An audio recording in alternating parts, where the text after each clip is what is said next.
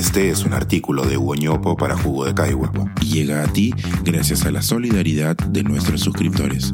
Si aún no te has suscrito, puedes hacerlo en www.jugodecaigua.pe. Ahora puedes suscribirte desde 12 soles al mes. La urgencia de recobrar la educación. A propósito del nuevo libro de Jaime Saavedra y las oportunidades que el país necesita. La semana pasada se presentó Estamos tarde, una memoria para recobrar la educación en el Perú.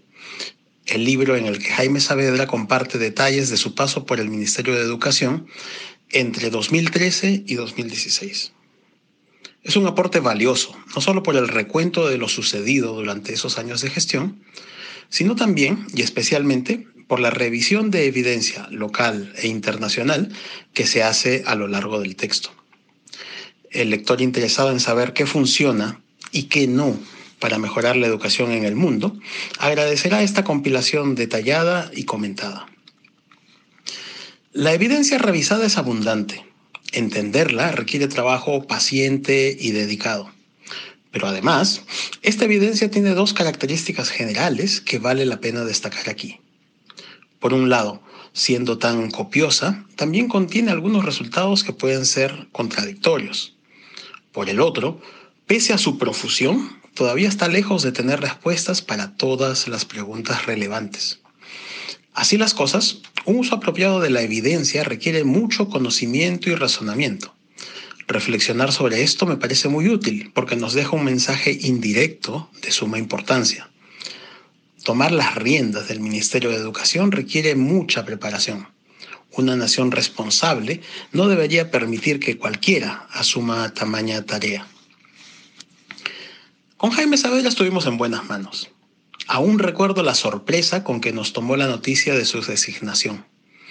Era octubre de 2013 y varios economistas de América Latina estábamos en México, asistiendo a la conferencia anual de la CEA, nuestra asociación regional más numerosa e interesante. La noticia fue tema de conversación en los intermedios y el entusiasmo de los colegas de diversas latitudes esperanzador. Varios recordaban que el año previo, cuando la conferencia se dio en Lima, Saavedra había presentado un estudio del Banco Mundial sobre igualdad de oportunidades que dio mucho que hablar.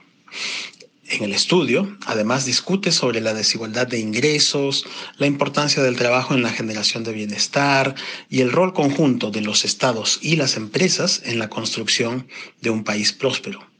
Esto resultó ser una magnífica antesala para lo que tenía por delante. Pero volvamos a Estamos tarde. Su estructura corresponde en gran medida a las prioridades e ideas fuerza de su gestión. La primera de esas ideas es una que parece estar en contradicción con los libros de texto de gestión 1. Saavedra, mientras fue ministro, recalcaba cada vez que podía que no le debían pedir priorizar entre sus líneas de trabajo. En este libro vuelve a la idea diciendo que para él todos los pilares de su gestión eran prioritarios. Para esto presenta la analogía de las llantas del carro no puede dar más atención ni dejar de lado ninguna de ellas. Las cuatro son igualmente importantes. En un país con una educación tan históricamente descuidada como el nuestro, eso tenía mucho sentido. ¿Cuáles son esas cuatro líneas de trabajo? Los docentes, la infraestructura, la gestión y los aprendizajes. Cada una merece un capítulo. Pero aquí me parece que vale la pena levantar el velo de la aparente contradicción con los libros de texto de gestión. Tienen razón sus autores al apuntar que, abro comillas, cuando todo es prioritario, en realidad nada lo es, cierro las comillas. En la gestión de Saavedra hubo cuatro prioridades, pero hay otras que no lo son. Por ejemplo, pasar lista o cantar el himno. Entonces, la contradicción, en el fondo, no es tal. Solo se refiere a que entre las cuatro le resultaba imposible establecer un orden. Hoy, sin embargo, a la luz de la nueva evidencia que viene surgiendo en el mundo de la educación, me aventuro a proponer una línea de acción que sí puede merecer llamarse prioritaria entre las prioritarias, los docentes. Cada vez queda más claro en la literatura educativa global que su impacto es especial e irreemplazable.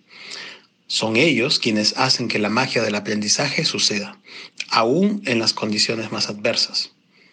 Algo en esa línea se destila también del discurso de despedida que pronunció Jaime Saavedra cuando dejó el ministerio en diciembre de 2016. El discurso ha sido transcrito en el libro, no se lo pierdan. Cierra notando la generosidad del autor reflejada en este libro y clave del éxito en la gestión. No solo la lista de agradecimientos es kilométrica. A lo largo de todo el documento hay pasajes de reconocimiento y agradecimiento a diversos equipos, tanto dentro como fuera del ministerio, dentro y fuera del país. En varios momentos también se resalta la importancia del trabajo en equipo, que en este caso es mucho más que un eslogan o la recomendación de los libros de texto. Se muestran varios ejemplos concretos de cómo el todo fue más que la suma de sus partes. Aquí anoto que esto se consiguió en gran medida gracias al liderazgo comprometido y generoso de Jaime. Quienes hemos trabajado alguna vez cerca de él sabemos de su vocación de ir siempre por el esfuerzo extra, la vuelta de tuerca adicional. Esto le permitió reclutar varios centenares de profesionales igualmente comprometidos, que juntos pudieron devolverle la fe al país acerca de una mejor gestión pública y un mejor futuro, al menos por un tiempo.